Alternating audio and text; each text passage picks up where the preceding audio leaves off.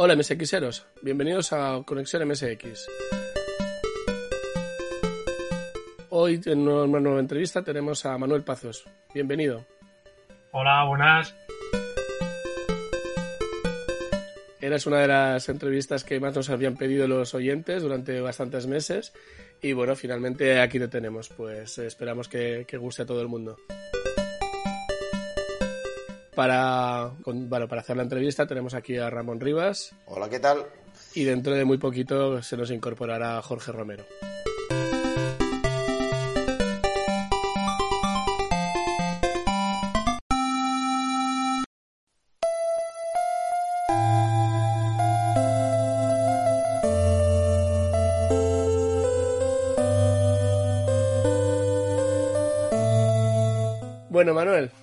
Explícanos. Eh, ¿Cómo aterrizaste tú en esto del MSX en, los viejos tiempos? Bueno, a mí los Reyes Magos me trajeron un Canon V20 eh, con el juego, creo que fue el Pathfinder. Y yo por aquel entonces no tenía ni idea de, de ordenadores. Yo, creo, yo recuerdo que es que no sabía cargarlo en los juegos. Eso lo tenía que hacer eh, mi hermano Javi, que era el que, el que por aquel entonces sabía informática y cuando llegaba a casa, pues eh, de clase o lo que sea, él siempre ponía alguna cosa que haya aprendido, pues como la instrucción play o cosas por el estilo. Yo creo que alguna vez lo, lo, he, lo, he, contado. Y yo veía que él ponía letras, por ejemplo, y ponía play C A D A. Y yo veía, pues play cada. Digo, pues será que tú pones palabras y suena. Yo ponía play fresas, play. Claro, y algunas sonaban y otras no.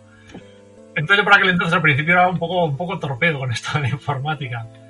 Pero yo así, así empecé, así empecé con, con, el Canon este y las revistas que publicaban, que publicaban listados. Yo cuando me enteré que escribiendo letras salían juegos, o sea, para mí aquello era magia negra. O sea, yo siempre pensé que eran pitidos, que era algo extraño que ocurría en el ordenador, y de ahí salía un juego. Pero cuando comprendí que esos pitidos realmente lo que hacían era cargar un programa, es decir, algo, instrucciones que alguien había escrito y que ahí salía un juego, ahí ya cuando me entró el veneno y, y claro, aprender a hacer videojuegos y programas. Pero, o sea, te pusiste muy pronto a programar entonces. ¿Qué edad tenías cuando te compraron el, el MSX? Mm, pues yo creo que iba a quinto de GB. ¿Qué, ¿Qué año se tiene con quinto? Eh, no sé. Eh, quinto ese es cuando cumplías 11, el año que empezabas. Sí, 10 el años. El año que lo cumplías eran 11. Sí, pues yo creo que tendría unos por ahí, unos 10 años o por ahí, yo creo que era. ¿Y ya te pusiste a programar pronto, a copiar, copiar ficheros? Bueno, sí, copiar, sí, copiar. Yo lo que hacía, sí, yo al principio lo que hacía era copiar los listados que venían en la MSX Club y revistas por el estilo y me leía el, el, programa, el libro que venía con el Canon 920 que te explicaba las instrucciones. Entonces, yo me leía las instrucciones a ver qué hacían, las iban probando algunas y luego cuando copiaba un programa si había un fallo, por lo que sea, porque a veces te ponían un dos puntos que no era y te ponían un punto y coma, claro, al principio daba error y yo no sabía por qué no funcionaba. O sea, por una pijada o faltaba una coma o lo que fuese. Y a lo mejor me había tirado una hora copiando un programa y no funcionaba por ese, por ese fallo. Y ahí se quedaba. Y luego, cuando ya funcionaba, lo que hacía era ir modificando líneas o quitándolas, a ver qué ocurría. Entonces yo veía que a lo mejor cambiando un número, el sprite se veía magnificado. Entonces decía, pues esto, es para amplificar los sprites. O me cambiaba el color de algo o una línea salía movida, o cosas así. Entonces yo iba probando, iba cambiando parámetros, iba quitando líneas y iba viendo qué ocurría. Y así, mediante prueba-error y el, y el libro de, de, Basic que venía con el ordenador, pues aprendí a programar en Basic. ¿Eras muy jugón o, o te gustaba más cacharrear? Me gusta, o sea, me gustaba y me gusta mucho cacharrear, pero sí que es verdad que en aquella época eh, jugaba a todo. O sea, yo me acuerdo que yo creo que casi cualquier juego que me caía en las manos me lo, me lo terminaba. ¿Tú vivías entonces por Santander también? Sí, sí, vivía en Santander. ¿Y qué tal el MSX por allí? ¿Cómo iba? Pues bien, claro. Entonces aquí cada uno cuenta la historia como, le, como la vivió. En mi caso, eh, sí que es verdad que había mucha gente con Spectrum, pero en mi barrio, pues a lo mejor había tres, cuatro tíos con MSX cerca. ¿Sabes? Vale, que a lo mejor había otros tres, cuatro, cinco con Spectrum pero yo no noté que, hubiese poca gente con MSX. Es decir, yo podía cambiar juegos con gente de mi barrio o de los edificios de al lado y en el colegio igual. En el colegio había gente que tenía que tenía MSX. Entonces, en mi caso, no me puedo quejar. Había suficiente gente con MSX cerca. Sí, sí, yo creo que eso va por barrios, por lo que hemos estado hablando con todo el mundo, depende de, del sitio en el que hables, pues habrá más o menos. Pues a ver, y entonces aparte del Pathfinder, el de, el de, el de Activision, si no me equivoco, ¿verdad? Sí. ¿Y qué, qué más cayó por aquella época? Pues hombre, a ver, eh, mi familia no iba muy sobrada, entonces lo que son videojuegos, pues eh, pocos, contados, ¿sabes? Siempre, pues a lo mejor alguno que que te dejaba algún compañero de clase o cambios que hacías o el que tenía mi primo, mi primo tenía el Pitfall 2, pues bueno, es un jueguillo que ya, que ya molaba, mi hermano vino un día con el Super Cobra, el primer cartucho que yo metí en mi ordenador, claro, pues ahí flipamos, otro compañero de clase pues me dejó el Tan Pilot, un vecino me dejó el Nemesis, que claro, ya cuando aquello pues flipé en colores con el Nemesis, entonces yo juegos, juegos, pues alguno de cinta y poco más. Yo creo que cartuchos no tuve nunca. O sea, nunca tuve dinero para comprarme uno. Copias de seguridad, ¿no? sí, mira, eso sí que es verdad. Había un chaval que vivía en, en, el edificio de. un edificio cerca de mi casa.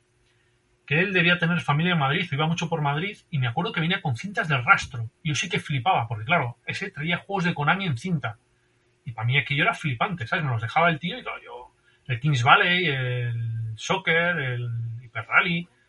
Bueno, yo creo que el juego lo gozaba. Lo gozaba porque, claro, para mí era flipante cargar un juego de cinta y que saliese eso y no a lo que estábamos acostumbrados en los juegos de cinta que teníamos. los juegos de cinta que teníamos. Eso eh, Bueno, yo creo que hubo como, como dos épocas, ¿no? Eh, una primera época que los juegos de MSX en cinta eran tenían una calidad bastante buena y luego ya cuando descubrieron que no les hacía falta meterle mucha ciencia para vender igual. Hmm. porque yo no sé si se vendía más o menos, pero tengo la sospecha que tenemos es que no se vendía mal, pero es que se vendía igual. La cosa es que yo encontré, lo puse una vez en Twitter y encontré un recorte de una entrevista que le hicieron a. Ay, ¿Cómo se llamaba este? El programador de Topo, el que había hecho el Mad Mix y. Rafa Gómez, ¿puede ser?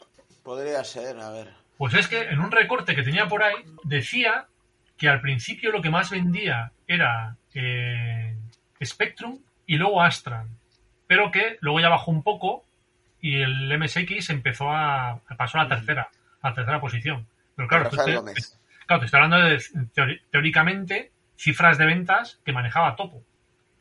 Bueno, claro, eran el Topo estaba entre los que más vendían en España sin ninguna duda. Claro, lo que ya no sé es que a lo mejor hay que coger con pinzas estas entrevistas, porque claro, dependiendo la revista que le hacía la entrevista, pues ya sabéis que a lo mejor algunas entrevistas, o sea, algunas revistas inflaban las cifras o directamente se inventaban las historias. Bueno, lo que no hemos encontrado, al menos yo, em, son cifras concretas de, volúmenes de ventas de ningún tipo. O sea, nadie te dice durante tal año hemos vendido tanto de tal y tanto de cual. Esto, esto creo que no ha salido. Tanto es así que tú quieres encontrarte más bien con los contables de las empresas. Eh, bueno, Ya me gustaría ya que alguien guardara un papelito.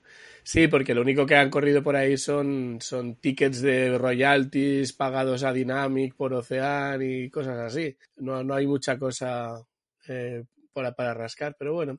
Bueno, pues nada, y entonces eh, va pasando la época comercial y al final, cuando ya al final de los últimos coletazos te haces con una MSX2 Plus, ¿no? Sí, eso ya fue eh, en los 90 podría ser, porque yo nunca tuve un MSX2, yo digo, yo a mí pues me cayó el, MSX pues por Reyes, no sería por el 85 por ahí, no recuerdo exactamente. Y, y el 2 Plus, te voy a contar la historia para que veas. Ese 2 Plus me lo compró mi madre con una indemnización que cobró de un accidente de tráfico. La metieron un piñazo y con la indemnización me compró el 2 Plus.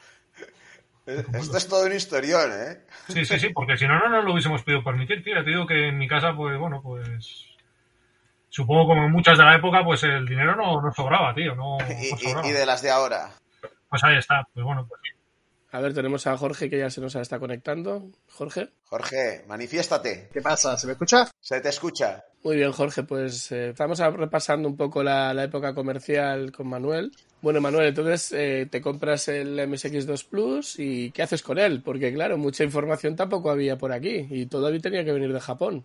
Sí, eh, al principio pues claro, flipando. Y me acuerdo cuando llegó lo enchufamos y claro, pues el disco demo que venía y claro, te salían las digitalizaciones, la música FM, los colores, claro, esto estoy flipando. Luego encima era un Wabi, un Wabi 70 FD, y ese tiene el Basic Kun en, la ROM, o sea que tú pones cal BC creo que era, y ya puedes eh, hacer los programas y compilarlos. Entonces, claro, compilar aquello, un programa en Basic que funcionase muchísimo más rápido, yo claro, yo flipaba, o sea, era, impresionante. Eh, copiando eh, músicas de la MSX Magazine, la japonesa, que venía una con, me regalaron, compré una, creo que compré una con el 2 Plus en Last, pues claro, comprando, o sea, copiando los listados que venían allí, pues claro, yo con pasar de un MSX1 pelado con PSG a un 2 Plus, con el scroll, los colores, la música FM, unidad de disco, que yo nunca había tenido unidad de disco, pues para mí fue un salto brutal. Poder conocer los juegos de MSX2, el S de Snatcher, o sea, fue, bueno, la noche y el día. Yo lo gocé en aquella época. ¿Cómo conseguiste el SD Snatcher? Tu juego fetiche, creo, ¿no? Sí, el juego, ese juego me, flipó mucho. El SD Snatcher me, encantó. Pues eso, yo tenía un amigo que por aquel entonces tenía, que tenía un MSX2, yo creo que tenía, él tenía un F700 con unidad de disco. Entonces, claro, cuando yo le vi en su casa con la unidad de disco y que tenía un disquete que le había comprado a Martos con no sé cuántos juegos, ¿sabes? De los nuevos. Claro, iba allí flipaba. Veía el USAS, veía el SD Snatcher, veía, no sé, juegos de aquella época y claro, yo, estaba con los de MSX1 y cinta. Entonces flipaba. Y la mayoría de los juegos yo creo que me los dejó el chico este. Me los pasó él. En japonés, aquello, ¿eh? Es decir, el Snatcher me lo jugué en japonés. Ah, ahí va yo, ahí va yo. Tú, y eh, todos, todos los que estábamos en la época lo jugábamos en japonés el Snatcher, el Beast, todos aquellos, yo me acuerdo, los RPGs, hoy en día algo que a lo mejor sería impensable, no tendrías esa paciencia. Tú te los jugabas, el Tobro Gasel, todos aquellos, te los jugabas en japonés, te los terminabas y sin problema, ¿eh? Campeones que erais. Yo recuerdo haber leído en una MSX Club que ponía que alguien se había acabado el, el King Kong 2 o el Shalom, no me acuerdo, creo que era el Shalom, a base de prueba y error en japonés y diciendo que no sé qué habrán hecho, porque aparte de ver gráficos, no sé si se habrán enterado mucho, pero bueno.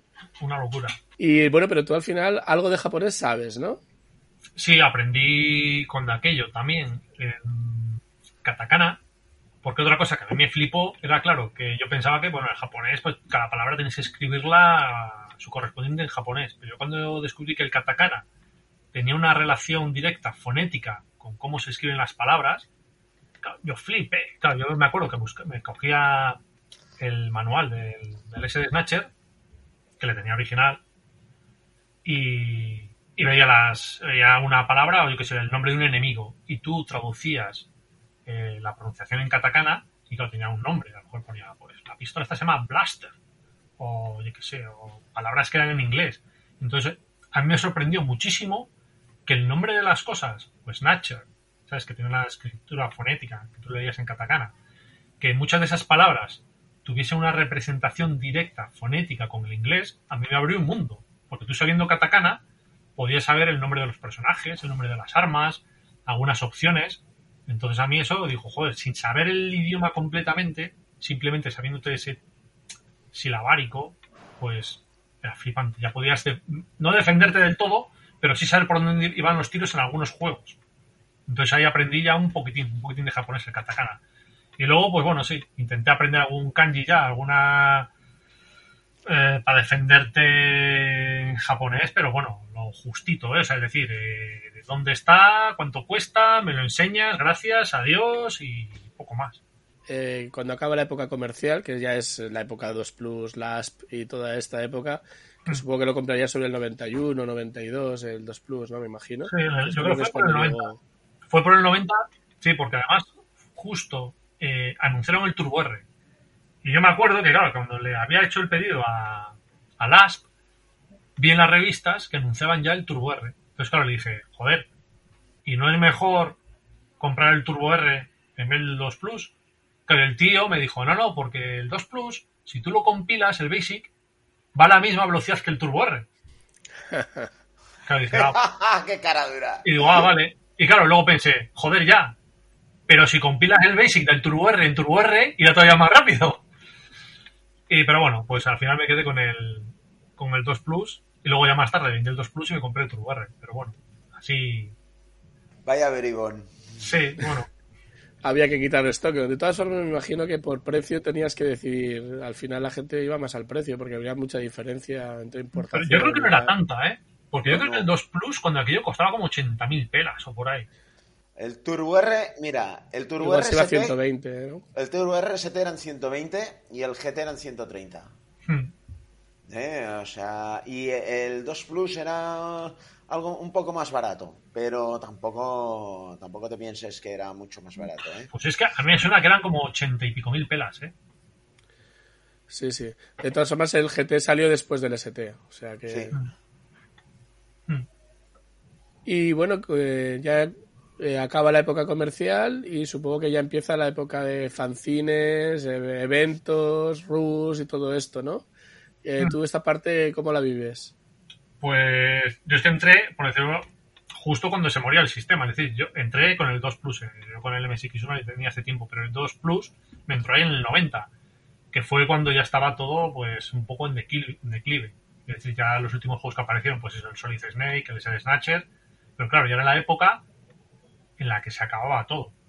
Y ya tienes que empezar a tirar de fanzines. Pues eso, estaba el Nihongo, estaba el TH No Star, y ahí es donde ya empecé un poquitín a, a meter en el mundillo ese, el de hacer cosillas, eh, cargadores, eh, demos, se la mandaba a los de Star, pues me ponían como colaborador o escribir alguna cosilla. Las reuniones de Barcelona, claro que fui la primera en el 94, 95, que conocí a Ramón. Sí, era como sí, que además era, era como en una especie de sótano, o sea, es decir, era una habitación cerrada que parecía un cine sin ventanas ni nada. E, esa, esa en las cocheras de Sans. La Ahí está, que fue el Patrick, este, el holandés. Eh, eh, el, Patrick Geisbers de Compiotania. Ese, ese, que fue con la novia, pues esa fue la primera rúa a la que yo fui. Y ahí conocí. Con tu, hermano? Eh, no, esa, esa, esa fui con Alex, un amigo. Con mi hermano fui a la siguiente, creo que fue. en esa fui con un amigo, con Alex. Sí, sí. Ajá. justo en. Es que precisamente en la época de los 90 justo ese año, ¿vale? en el que la mayoría de los usuarios suelen tener un impasse, ¿vale? O sea, siempre cuando se entrevista a alguien o que sea, siempre tiene un pequeño impasse en los 90. Eh, y siempre me ha llamado mucho la atención porque con respecto a, respecto a otras escenas, ¿vale? Eh, lo que es la transición desde la muerte comercial hasta la parte esta que estamos hablando, ¿no? Lo que son los fanzines, lo que es el tema del desarrollo homebrew, etcétera, en el MSX nunca ha habido realmente una desconexión completa. Había un empalme ahí con los fanzines, ¿vale? Que yo esa época, por ejemplo, me la perdí. Eh, ¿Cómo vivís esa parte? Esa parte en concreto. ¿Cómo vives tú el, pasar de ir comprando, por ejemplo, tus MSX, MSX Club, tus historias, y de repente empezar a vivir de fanzines? Bueno, la MSX Club se la compraba el amigo este que te decía yo. Yo no tenía pelas para comprar una revista. Entonces la compraba y la mirábamos, la mirábamos en su casa. Y luego los fanzines, pues no sé, yo es que lo noté, no noté, o sea, veías que el MSX eh, estaba como decayendo, pero siempre había sido un poco complicado encontrar cosas. Es decir, eh, yo ahí en Santander, en Santander donde vivía y donde vivo, no había muchas tiendas donde tú podías ir y comprarte cartuchos de Konami. Pues te podías encontrar un cartucho concreto. Entonces, es, fue como una especie de, de fade out, por decirlo de una forma fue como un desvanecimiento, una transición de lo que eran las revistas a los fanzines, a contactar por carta con gente que te mandaba sus listas y tú os cambiabas juegos en disquete eh, por carta, las reuniones, entonces fue un poco todo por, progresivo. Ibas viendo las noticias que llegaban de, de Holanda con los juegos que hacían, empezaba Internet, con lo cual ya a lo mejor por mail podías entrar en contacto con gente un poco de fuera. Pero no sé, yo no noté así un parón. Fue un poquitín como cambio de. No sé. Un cambio de la situación global, pero tampoco noté ahí como un parón que no sabías qué hacer, sino fue una transición bastante llevadera. Claro, que esa es precisamente la parte que me llama mucho la atención, ¿sabes? Esa transición que, de la que habláis, que en otros, en otros sistemas no la he visto tan así, ¿sabes? Mm. Y muchas veces, muchos de nosotros nos la hemos perdido y bueno, yo muchas veces tengo acceso a los fanzines antiguos por el tema de, de José, ¿no? Del hermano. Y es una parte que me hubiese gustado vivir, esa época en concreto, esa transición. Y me llama mucho la atención por lo que es lo que estás comentando, ¿no? Tal como está muriendo la escena, hay un fade in y un fade out. Es decir, una transición hacia abajo y hacia arriba, ¿no? Bueno, y de, esa época, el otro día, bueno, el, otro día, en, la última entrevista que hicimos, la de, la de Star, nos dijo que hubo una anécdota con el Sex Bomb Bunny. Eh, bueno, ¿puedes contarnos cómo, qué es lo que pasó con, con unas fotos tuyas que salieron en la, en la Nostar, si no me equivoco, ¿no? Y que aparecieron en el juego. El SD Mesques. SD Mesques, perdón, sí, perdón, sí. Es que, bueno, esa, esa gente no está diagnosticada por un profesional. Ramón no sabe Joder. No sabe si calificarles como genios o como zumbaos, como dice Ramón. Son zumbaos. O sea, a ver, a ver es el, para mí son los hermanos Marx aplicados al MSX. Sí. Sí, genios dentro de la gravedad, ¿no? Claro, es que está, porque tú veías esos destellos de, de, genialidad que dices tú, esta gente, o sea, pero ¿cómo se le pueden ocurrir estas cosas? Y luego al final decías, pero ¿cómo se les pueden ocurrir estas cosas a esta gente? ¿Está zumbada o qué le pasa? Pues era así. Entonces esa foto, esa foto viene de, un verano que fui, me invitó Mato a veranear a su casa en Mallorca, nuestro buen amigo Marcos, Mato, Mato 34. Y como buen cabroncete que era, una noche que habíamos venido de cena, pues cuando entramos en su casa estaba todo oscuras. Y él entró a toda velocidad y se marchó y me dejó en el pasillo. Y estaba todo oscuro, estaba apagado. Y de repente veo una luz naranja que viene moviéndose así oscilando. Algo que traía en las manos. Y yo estaba diciendo, ¿qué es esa luz? Y mientras diga, ¡flash! Foto. Esa es una de las fotos que aparece en la S de Mesques. Ese mismo día nos fuimos a dormir y cuando estaba sobao, de repente noto que se abre la puerta y ¡flaga! ¡Otra foto! Y yo, tío, ¿pero qué haces? Y esa es la foto que publicaron, la foto durmiendo ahí a, a pierna suelta. Y luego esa foto, que es la que decía Jordi, es la que me he enterado ahora, porque primera noticia que, tuve, que incluyeron en el Sex Bomb Bunny. Pero claro, aquí tengo que diferir de la versión de Star. Eh, sí que es cierto que me mandaron el juego, hice un programa para ver todas las imágenes, me dieron su bendición, eh, lo tengo en mail, yo creo que lo has visto tú, Jordi, Sí, puedes publicarlo, no hay ningún problema. Eh, si quieres lo puedes vender, te hacemos publicidad. Y yo dije, pues no, no, no tengo mucho interés. Y ese programa nunca se publicó. Entonces, esa jugada que intentó hacer, de añadir luego una última foto en la que publicaban esta foto de, de, ese de Mesques, que en su imaginación, pues eh, la gente se mofó y se rió, pues bueno, la, la verdad es que esa foto ya se había publicado antes y el programa yo nunca lo hice público, con lo cual nadie vio esa imagen en el Sex Bomb Bunny gracias a mi programa. Pero bueno. Bueno, a ver si ahora se anima alguien, hace tu programa, pillan el, el Sex Bomb Bunny, hago al original supongo el de disco, ¿no? Y, y, nos la comparten por Twitter, ¿no? Bueno, pero la foto es esa, es decir, el programa te lo puedo Digo que la foto existía perfectamente, vamos. Que es más, de hecho, de hecho, a ver, a lo mejor me falla la memoria, pero bueno, si alguien tiene ese programa, pues que, lo diga, que lo, saque. que lo saque y diga cuando lo publiqué, porque yo la verdad es que no, recuerdo haberlo publicado de ningún lado. Muy bien. Pues nada, si te parece, vamos, repasamos un poquito tu, tu parte de, tu faceta de programador, ¿vale? Porque tampoco es que te hayas hecho muchísimos juegos, pero unos cuantos sí que, sí que le has metido caña. Hmm. El primero que me consta es el, el Sonic con Y, eh, que bueno, para el año 1995. Y ahí tienes, creo, unas cuantas anécdotas eh, para contarnos. Primero, ¿cómo, ¿cómo surgió el tema de ponerse ni más ni menos que con la demo técnica de Mega Drive? Eh, ¿Demo técnica de Mega Drive? Sí, todo el mundo dice que el Sonic es la demo técnica de Mega Drive. ¿No lo habías oído nunca? No, no, es que no, yo no soy muy consolero. O sea, en mi casa no teníamos... Yo tampoco, pero, pero bueno, Cuánta maldad. No, no, es verdad. A mí me parece un juego increíble, pero todo el mundo dice que es el. Normalmente las consolas siempre salen con algún juego que quiere que, que quieren explicar la potencia de la consola y en este caso fue el Sonic. Hmm. Y bueno, siempre yo lo había ido varias veces de que es una, una demo técnica. Y bueno, aquí sería la demo técnica del 2 Plus, básicamente, ¿no?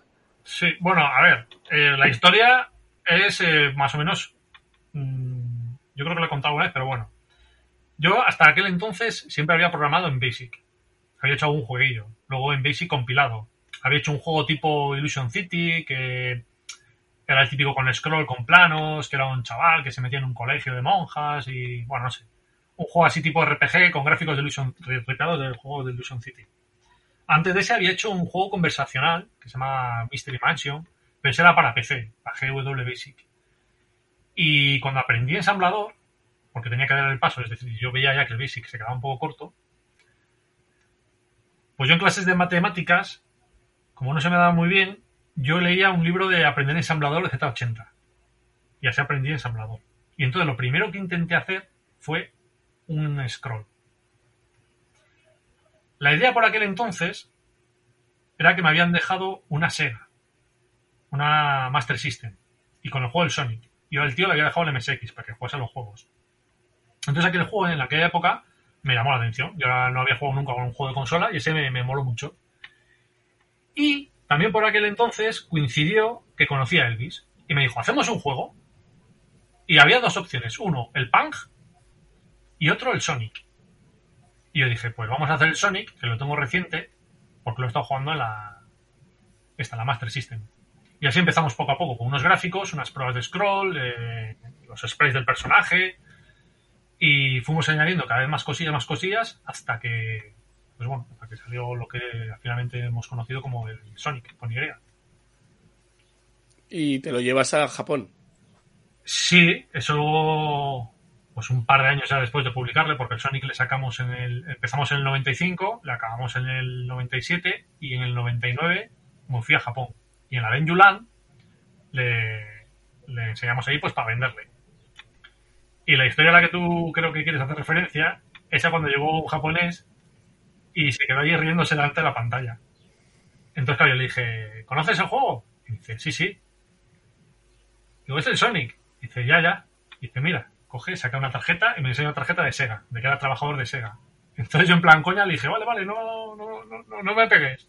Y dice, no, no, no, no te preocupes. Claro, dice, don't punch me, don't punch me, le dije algo así, ¿no? Y, y me dijo, no, no, no, no te preocupes. Eh, eh, sabemos eh, que esto es un juego eh, para un sistema minoritario que no es comercialmente viable y no hay problema. Y no me dijo nada. O sea, la verdad es que el tío muy amable, cambiamos las tarjetas y, y no... ¿La guardas? La, tengo por ahí, la, tengo por ahí, De hecho, de hecho, cuando, bueno, más adelante hablaremos del Paddle Land, hice una versión para GBA y se la mandé a este tío porque estaba en el, en el en el departamento de control de calidad de los videojuegos. Y le mandé para que me echase, para que me diese su valoración. O sea que sí, bueno, pues por ahí la tendré.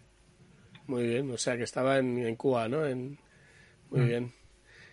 No, ¿y qué tal el, la Denjulan? Esta que exactamente que, era una, una bueno, es que yo no, no, la había oído nunca, que es una, em, una reunión de estas de como Retro Barcelona o algo así, pero de aquella época o... Sí, era, una, era, una especie de reunión como las de Barcelona. Era en un edificio, una planta de un edificio de Aquijabara, y había, pues eso, pues muchas mesas con muchos stands y mogollón de gente. Ahí continuamente entraba la gente. Lo que no, lo que se diferencia quizás de la Barcelona era más bien que ahí la gente llegaba, visitaba, veía y se marchaba. Y era un flujo continuo de gente, ¿sabes? Era como un entrar y salir, como mucha gente pasando, viéndolo y marchando. No es como Barcelona, que normalmente yo creo que la gente suele quedarse más tiempo allí, ¿sabes? Suele pasar más, pues, un tiempecillo. Y había pues muchos stands de todo tipo, pues de desarrolladores de, software, de, hardware. Pues yo tenía al lado a Chirikawa con los Megascasi, a lo mejor enfrente estaban los del Magical Labyrinth, los otros con un reproductor de música. No sé, era... Había mucho, o sea, había mucho ambiente. Estaba el tío, mira, eh, me acuerdo que de la que íbamos para allá estaba el Monitani, el de Compile, cantando en la calle de Quijabara con un micrófono y vendiendo galletas de Puyo Puyo. Que yo me quedé flipado. O sea, me dijeron, yo de la que pasaba, no sé con quién iba, no sé si era con Bernard Lammers, eh, eh, y me dijo, ese es el, el director de Compile. Y digo, ese que está ahí cantando, porque además era un tío no sé, yo estaba como despeinado, cantando con un micrófono en medio de la calle, en la acera, y vendiendo galletas. Y digo, ¿ese es el tío de, de Compile? Y dice, sí, sí, ese es. el de Compile siempre he oído que era un personaje. Sí, sí, no, sé si sigue siendo el jefe, pero, pero que, es un tío comprometido con, el invento. O sea, que, vive su empresa, vamos. Sí, sí, pues ya te digo que el tío lo estaba dando todo, cantando y vendiendo galletas de Puyo Puyo. Ya me dejó flipado. Luego ahí estaba también, en la reunión, en la, en la de Yulan, estaba una de las editoras de la, de la MSX Fan, que se quiso hacer una foto conmigo. No sé por qué. bueno, yo, yo me lo imagino. A los japoneses les gusta hacerse fotos con los extranjeros. Pues sí, puede ser, puede ser. El gallín una foto ya. Sí, puede ser, ¿eh? Yo eh, tengo un montón de anécdotas, porque sí que eh, cuando ibas en el metro, yo recuerdo un día, una vez que, noté que alguien me tocaba el brazo. Y era una niña tirándome de los pelitos del brazo. O sea, estaba flipada. Me estaba tocando el pelo y tirando como diciendo, ¿esto qué es? Y se quedó flipado. La madre le dijo algo y digo, ah, me da igual, ¿sabes? No, no, no hay ningún problema, me reí. Pero le llamaba mucho la atención eso, ¿sabes? El pelo en el brazo, o lo que sea, el pelo en el pecho en los baños públicos ahí, claro, flipaban. ¿sabes? Era una cosa que, llamaba mucho la atención. Bueno, pues a Den Yulan conocí también al programador del Toro Gassel, a uno de los músicos de los Dragon Slayer, a Katsuhiro Nishi, al padre del MSX. Flipando, o sea, que ya... Sí. ese, pues bueno. Eh, flipante. Aquella reunión, la verdad es que fue, fue genial. Luego la gente, luego la... No sé, me lo pasé, me lo pasé pipa ahí. ¿Pero era exclusivo de MSX o era de multisistema? No, no, MSX, MSX exclusivo. Solo MSX. ¿Cuánta gente había? O sea, ¿qué, podía haber? Mm, no, sabría no sabría decirte exactamente, pero allí pasaron cientos de personas y no fueron miles, pero sí, cientos seguro. Joder. Y eso fue en el 99. En el 99, sí, sí, sí. Muy bien. Eh, bueno, y otro, otro juego que tengo por aquí apuntado es el KPI Ball, que publicaste justo después. Pero. bueno, sí. Este, a ver, este no es tuyo. No, a ver, ese, ese sí que le empecé con Armando. Cuando, bueno, le empecé. Eh, en aquella época, pues Armando y yo estábamos en contacto, empezábamos a hacer pruebas también de esto de programación. Y sí que hicimos las primeras pruebas de, pues, del pintado de las bolas, de cómo se podía hacer, el, doble buffer y cosas por el estilo. Pero mi aportación llegó hasta ahí, es decir, a, pues a lo mejor a pintar el centro de las bolas con un copy sin transparencia y luego los bordes con transparencia, el alternar las páginas pues para animar los disparos y cosas así, y poco más. Luego el resto de, dependió de Armando y su equipo, yo ahí no, no hice más. Y bueno, y después el Paddle Land, que, que, hemos comentado antes, que no se llegó a, no ha llegado a salir, y, pero que en cambio lo has hecho, creo, para, dispositivos móviles. Sí, el Padel de hecho, es un poco anterior al, al. Se solapó con el Sonic, es decir, mientras hacía el Sonic eh, empecé también el, el Padel Pero luego al final sí, el, juego se. El proyecto se canceló. Estaba, yo creo que casi casi terminado a falta de hacer algunos enemigos finales. Y cuando empecé el mundillo de las consolas, con el mundillo de las consolas, sí que hice una demo del Padel Land y ese sí que le, intentamos pues dar una salida comercial que en GBA pues no, no, tuvo salida pero en móviles sí. En móviles sí que hicimos una versión que sí que se, que se vendió. Vino de fábrica salió de fábrica con los Panasonic X100 o X300 no sé cómo se llamaba. Era un Panasonic y ese juego vino de fábrica con él.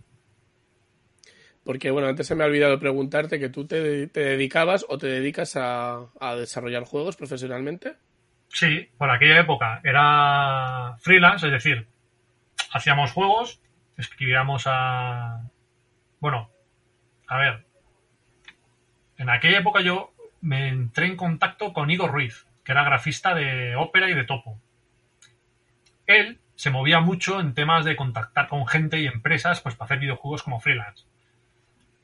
Yo empecé a trabajar con él haciendo pues alguna demo de, Game Boy Color, Game Boy Advance, de de juegos de móviles y él se movía mogollón. la verdad es que, oye, que he encontrado un tío en Francia que tiene una empresa, que no sé, he encontrado unos en Inglaterra que no sé cuál. Oye, hay unos tíos en América que pueden publicarlo.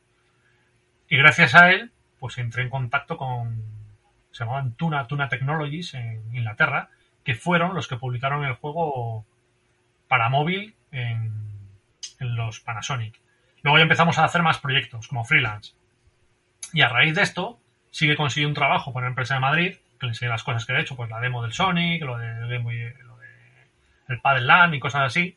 Y ya me contrataron y empezamos a hacer pues juegos. O sea, ya empecé con el juego de Chiquito al Attacker, el juego de la Bahía del Crimen y todas estas cosas. Ya haciendo ya juegos para, para móviles. Claro, tú hablas de principios del 2000, ¿no? Más o menos, ¿no? Sí, por ahí, porque esto debía ser, sí, eh, principios del 2000, sí, 2000, 2004 cuando me contratan en la empresa de Madrid, sí, por ahí. Claro, buena época para empezar con los móviles. Porque aquella época todavía no había tanta gente haciendo juegos, había, pero no tantísima como ahora. Ahora es que es complicado. Sí, sí, sí, claro, el más alto, sí. En esos momentos, la verdad que es un momento perfecto. Porque es cuando si sabías hacer bien las cosas, realmente había, había un buen mercado. Sí. Oye, pues muy interesante. Yo eso no lo sabía de ti. Yo sabía que habías hecho otras cosas, pero no, el tema de que habías hecho cosas también para móviles y eso no tenía ni idea. Sí, pues el juego, o sea, es que los primeros que hice hicimos un, un juego de limpiadas también. Hicimos un juego tipo puzzle. Y luego ya comercialmente, eso como freelance. Hicimos alguna demo también para GBA de comandos, de que eso no llegó a ningún lado. Eh, hicimos el Crazy Climber, Crazy Climber, será, ¿no? Sí, eh, el rollo NES, ¿no? El de NES, ¿no? Es de, sí, era de arcade, es lo había hecho Nichibutsu. Y, y, recuerdo que ese, eh, hicimos la versión de Game Boy Color, lo grabamos en un cartucho flash, eh, nuestro game manager o como se llame, estuvo en las oficinas de Nichibutsu, pero el cartucho flash no funcionó. Y no pudieron ver el juego. Se le llevó hasta allí, hasta Japón y no, no, no lo pudo enseñar. Y tampoco salió adelante, ahí se quedó se quedó muerto de risa. Y luego ya nada, luego ya dejamos el mundo de las consolas porque era prácticamente imposible meterte y hacer nada. Y bueno, espera, no. También intentamos hacer algo con la Nintendo DS. De hecho, me mandaron un kit de desarrollo de Nintendo DS y estuvimos haciendo alguna cosa también para Nichibutsu de juegos arcade. Pero nada, tampoco tampoco salió adelante, tampoco tampoco funcionó. Y luego ya nada, luego ya me quedé en el tema de los móviles y pues haciendo juegos, los juegos que te iban encargando y pues el de la abadía, de chiquito, de, de parkour, no sé, pues bueno, lo que nos iban mandando íbamos programando. Claro. Sí, lo, más casual también, ¿no? Algunos de ellos y eso, ¿no? Que es lo que empezaba ya a estirarse también. ¿no? Sí, bueno, pues claro, cuando aquellos estaban de moda los juegos de Sudoku, pues hacer un juego de Sudoku, eh, pues sí, ideas que iban saliendo, pues iban, se iban haciendo. Muy bien. y después del Land, bueno, ya te, te, enganchas con la Bahía del Crimen, ¿no? ¿Cómo te salió la chispa? La Bahía del Crimen es un juego que me había dejado mmm, eh, tocado, entre comillas, cuando lo vi. Porque claro, yo hacía mis jueguitos en Basic. Claro, hacía el típico jueguito del personaje se mueve por un lado, el personaje se mueve para otro, salta hasta agarras la, o sea, sobre la plataforma o lo que sea. Y claro, yo la Bahía del Crimen cuando lo vi, claro, primero aquella vista isométrica que estaba muy bien, pero bueno, ya conocías el Nylor, el Alien 8, entonces bueno. Pero tenía mayor riqueza visual. Y luego los personajes, que parecía que tenían vida propia, que sabían los caminos, que esa ambientación de poder salir por la noche, de entrar en el laberinto.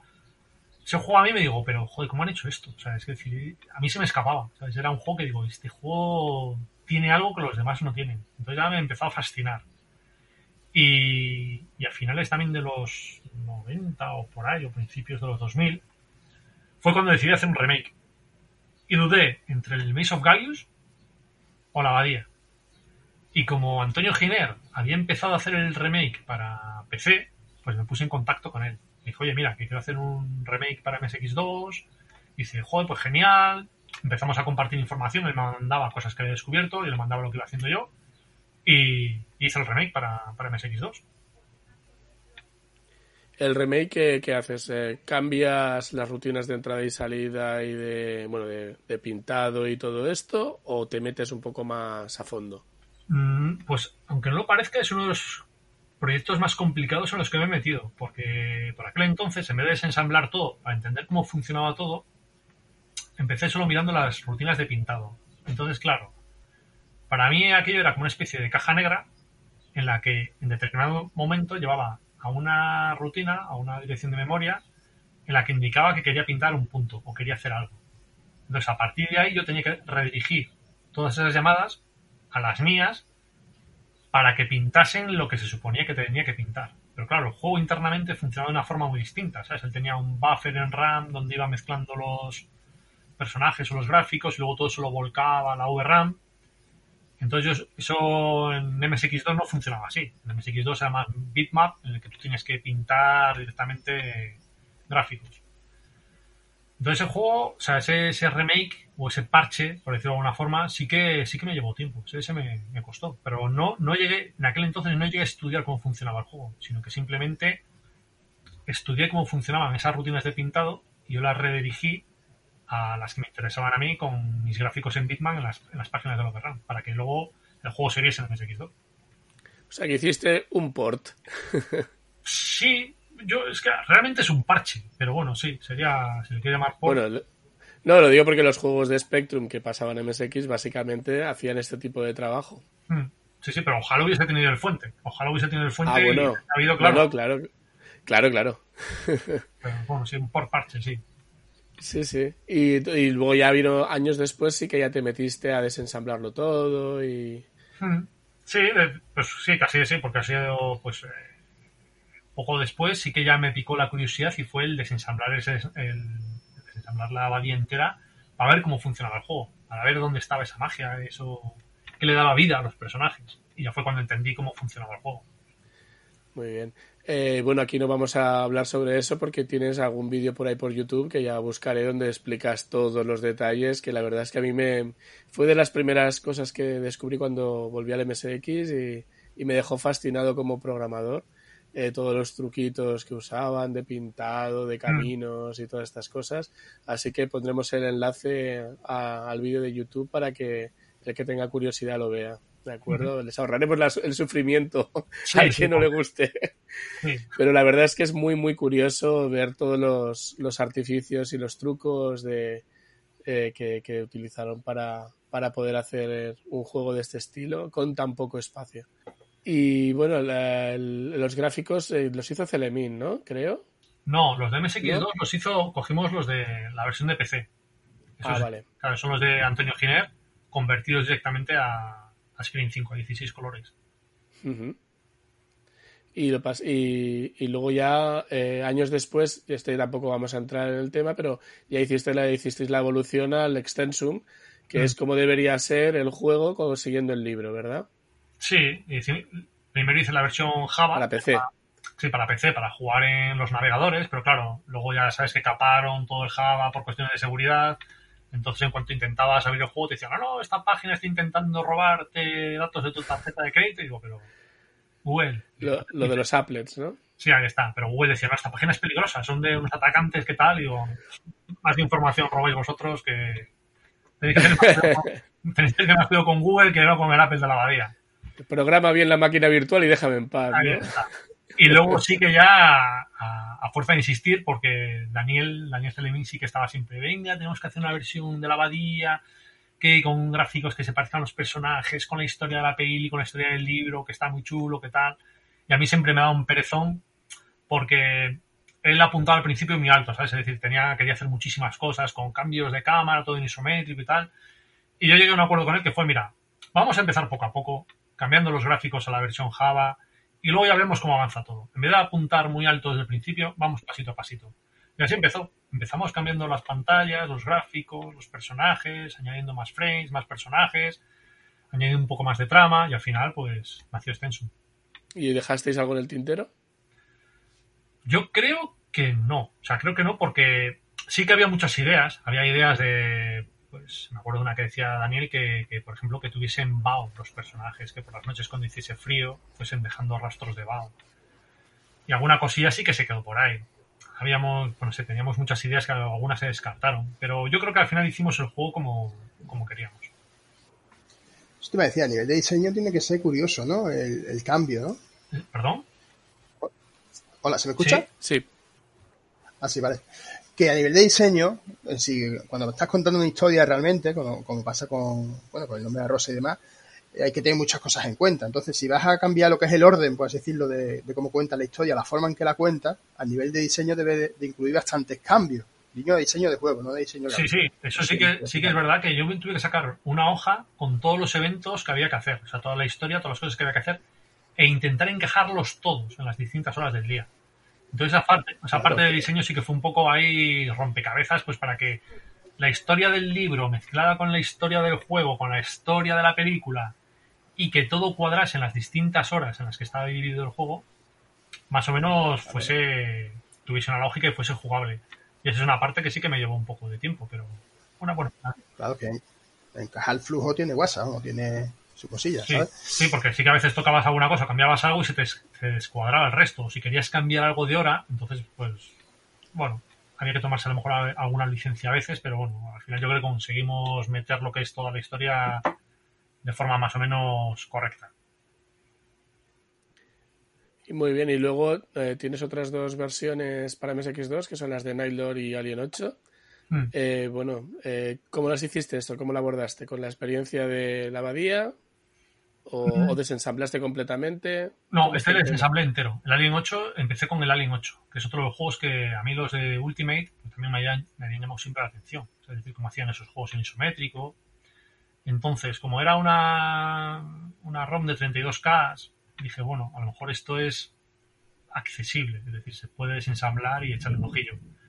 Y lo desensamblé, desensamblé la Alien 8, hicimos el remake y luego vi que el, el era prácticamente igual. Es decir, tú comparabas los, eh, los códigos fuente, de, o sea, los desensamblados, y eran muy similares. Todos los juegos de Ultimate, claro, obviamente utilizaban el mismo motor, el mismo engine, eran muy similares. Te podían cambiar partes concretas de la lógica, pero en general los juegos eran iguales. Entonces, una vez que tuve el Alien 8, el Nailor fue tirado. O sea, no, yo creo que en una semana, o por ahí, en un par de semanas, estaba hecho. ¿Y los gráficos? Daniel, Daniel. Yo con Daniel eh, le conocía de Computer Emuzón. Y yo había visto el remake que había hecho del, Sir Fred. Y yo cuando vi sus gráficos flipé. Dije, joder, qué gráficos más guapos. Digo, me encantaría hacer algo con este tío. Y, no, o sea, no me acuerdo muy bien, quizá fue porque después de Computer Emuzón eh, creamos Retroworks y ahí estábamos, Dani estaba en Retroworks, yo estaba en Retroworks y empezamos a estar en contacto. Entonces yo, ahí empezamos a hablar, oye, ¿te interesaría hacer los gráficos del remake este y tal? Dijo, sí. Claro, me mandó los gráficos y yo flipé, claro, flipé, con los del Alien 8. Y luego, de hecho, cuando hicimos el Nylor, que los de la Asociación de Amigos del MSX me pidieron permiso pues para sacarlo en un recopilatorio y me dijeron, por favor, no publiquéis el juego hasta que nosotros saquemos el, el cartucho, solo había algunos vídeos. Y la gente cuando veía los vídeos decía que eso no era MSX2. Dice, esos gráficos son de Amiga. Y de todas maneras, lo podéis buscar, creo que está en el MRC o en los comentarios de YouTube, que había peña que decía que no, que eso no podía ser. Y que por eso no lo habíamos sacado, porque nosotros habíamos enseñado el vídeo, pero el juego no lo habíamos publicado. Y dijeron que este juego no era MSX2. Para que veáis el, nivelazo de, Dani como grafista, que hace unos gráficos. Eh, eso es la costumbre de, comprar muchas cintas y ver las fotos de la de Amiga en, los posts de Spectrum. Se da, se da. Sí, sí, La engañufa de, la verdad que cambia muchísimo. O sea, tú ves el Alien 8 y da gusto verlo. El remake es muy bonito. Mm. Sí, sí, sí. Y aquí le añadisteis mapa. Sí, porque, joder, es que el... Por favor, que gracias, gracias. A mí es que yo, o sea, ahora te paras a pensarlo y dices tú, pero ¿cómo podía haber alguien que se terminase ese juego? O sea, eh, vale que a fuerza de conocerte y meter horas y horas y horas y horas, pues te aprenderías el mapa, te aprenderías el movimiento de los enemigos, dónde tenías que saltar, dónde tenías que coger los objetos y todo pero es, muy complicado, es un juego muy complicado. Entonces yo dije, joder, ahora que sé cómo funciona el juego, sé cómo maneja el mapa, los objetos y tal, ¿por qué no le añado esto? Que al menos ayude ligeramente al jugador a saber dónde está, dónde están los objetos y dónde los tiene que llevar. Entonces, pues ese fue un pequeño extra, igual que eh, las animaciones de las luces, alguna cosilla más que, pues, que pues, me tomé la licencia de, añadirlo. Bueno, un pequeño escape lo cambia un montón, ¿eh? Porque estuve el otro día viendo cómo se jugaba y tal. Mm. Y el tema de encima de que te metan la parte aleatoria, de que los objetos cambien. O sea, no la posición, sino el tipo de objetos según la partida y demás, te lo complica aún más, ¿sabes? Entonces hay momentos que tienes que andar dejando objetos perdidos en alguna habitación, después no te acuerdas si no vas haciendo un mapa. Vamos, ahí se agradece bastante. Mm. Yo en mi caso, el, el Alien 8 que lo tuve, me lo compré, y bueno, pues yo era de los que me hacían con papel cuadriculado, me hacían los mapas. Y claro, en el Alien 8 te empiezas desde tres o cuatro sitios diferentes, con lo cual eh, tuve que encajarlo y llegó un momento que dije, anda, si tiene forma de nave. Sí, sí. Y me faltaron dos pantallas por llegar, que no quiere decir que en la misma partida fuera capaz de... Porque para mí es un juego de los injustos, de que eso de que un píxel más a la izquierda o a la derecha te maten, a mí no me acaba o nunca de gustar. Eh, eh, porque es demasiado pixel perfect para, para todo o nada. Pero vamos, que llegué a, me, llegaron a faltar dos casillas de las patas de la nave, si no me equivoco, eh, en ese juego, sí, sí. La verdad es que es bastante complicado. Y bueno, luego tengo aquí apuntado un minijuego que hemos comentado antes, el, con, antes de empezar, el Headhunter. Me dicen que fue para pagarte un viaje a Barcelona. Pues podría ser, ¿eh? No lo sé. Sí es ser. Ese juego es del 98 por ahí, es decir, es, es mm, casi de la época del Sonic o por ahí. Eh, y no era un juego, era un juego sin muchas pretensiones, pretensiones. Es más bien un minijuego, pues eso, pues a lo mejor pues para ir a la RU, venderle allí y con lo que ganes, pues eh, amortizar los gastos de, del viaje. O sea, tampoco tenía más intención. Muy bien. Y aparte de otros muchos trabajos, eh, tengo, bueno, el, último que habéis presentado, no me, no me alargo más, eh, si nos dejaremos cosas en el tintero y bueno, Manuel ya nos ha dicho que dentro de unos meses y tal o dentro de un tiempo podemos hacer una segunda entrevista de, de con, con, más cositas porque has hecho tantas cosas y no pretendemos hacer entrevistas aquí de, de, nueve horas, eh, estar guiño guiño. Eh, bueno, el, el, tema es que ahora, eh, recientemente, con, con Loco Malito, Grayson87 y Fernando García, habéis presentado el, el Mutants of the Deep. Eh, explícanos un poco cómo, cómo, ha surgido, porque, claro, Loco Malito ya llevaba mucho tiempo diciendo que quería meterse en el MSX. Grizos ya sabemos que es un, uno que ha estado en, en, la norma. Con Fernando ya, ya lo conocemos y ha estado aquí y ha sido parte del, del, del programa y desde aquí le mandamos un, abrazo. Y bueno, pues cuéntanos un poquito de cómo salió el proyecto, cómo te contactaron o cómo fue el tema. Sí, bueno, yo a Grisor ya, ya le conocía, eh, coincidimos en, en Retro Barcelona. Fuimos allí nosotros a dar una charla con Dani de la Bahía Extension. Ellos creo que estaban hablando de los arcade o... Sí, mira, ese día fue el día que te saludé y la única vez que nos hemos visto. Claro, es verdad, si estabas tú. Además, el, de los primeros que llegaste ahí sentado porque me pude colar. Había una cola fuera o te pusieron la, la, la, primera charla, yo, yo quería ir a ver tu charla y la de, y la de Loco Malito y Grizo. Mm. Y claro, el problema que había que había una cola fuera que hicieron una cosa, una pirula, y de repente entré 40 minutos después de la apertura. Ya estabas ahí eh, hablando del extensum.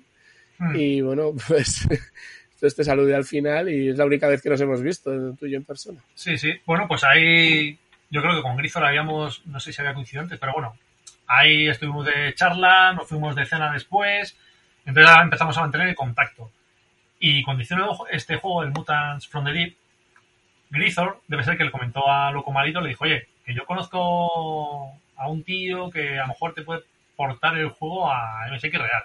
Entonces me mandaron un mail, me dijeron, oye, hemos hecho este juego, ¿te interesaría portarlo a, MSX? Y claro, a mí por una parte me hacía mogollón de ilusión, pero por otra, claro, no me sobraba mucho el tiempo. Y yo la verdad es que para MSX1 nunca había hecho nada, siempre había hecho cosas para MSX2. Pero aún así, acepté, me, me molaba mucho. Y el primer mes le di mucha caña, ¿sabes? El primer mes eh, empecé, pues eh, tenía los personajes, la intro, el menú, las escenas entre fases, el scroll, todos los sprites de los personajes, todo eso estaba hecho. Y, luego por cuestiones de curro paré faltaba la lógica de los enemigos, es decir, programar lo que es el comportamiento de los enemigos, los enemigos finales.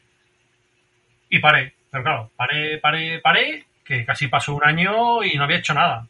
Entonces, sentí ahí un poco de, digo, es que este juego no se puede quedar parado. Y le dije a Fernando, mira, estoy trabajando en este proyecto, ¿a ti te interesaría echarme una mano y hacerlo juntos? Y tío encantado. Ahí debo darle gracias a Fernando, se puso, eh, casi totalmente de forma autónoma, sin que yo le explicase nada, miró los fuentes, empezó a meter enemigos, empezó a meter cosillas y, y lo terminamos. Terminamos el jueguillo. Muy bien. ¿Y qué tal lo estáis publicando en, en tu, en, bueno, en MSX Cartridge Shop, verdad? Todavía no, la edición física no está. Es decir, todavía no está. No, la edición física no está. Espero tenerla en breve, porque quiero hacer una caja fuera, o sea, no la típica que, estoy, que utilizo con el resto de juegos, sino una más tipo libro, con un cartón duro. Entonces, la edición física todavía, todavía no está. Espero tenerla en, sea, a ver si en un mes o por ahí la tendré. Pero todavía no está. Ahora está la versión digital para descargar desde la página de Retrobox. Eh, ¿Y para MSX2 no se plantearon hacerlo o tenía que ser para MSX1 esta, eh, la versión esta de Mutants of the Deep? No, está diseñado para, para, MSX1. Si te das sí, no, pero quiero decir que, que, no se plantearon hacerlo para MSX2. No, no, porque yo creo que parte del... O sea, no lo sé si más adelante sacarán un juego para MSX2, pero yo creo que le gusta la estética y las limitaciones del MSX1. Sacaron también el Solar Gladiators, creo que era. Que era también con estética totalmente MSX1. Entonces también tiene su, su belleza, es decir, tener que hacer unos gráficos con las limitaciones gráficas del MSX, con las limitaciones del hardware, de los sprites.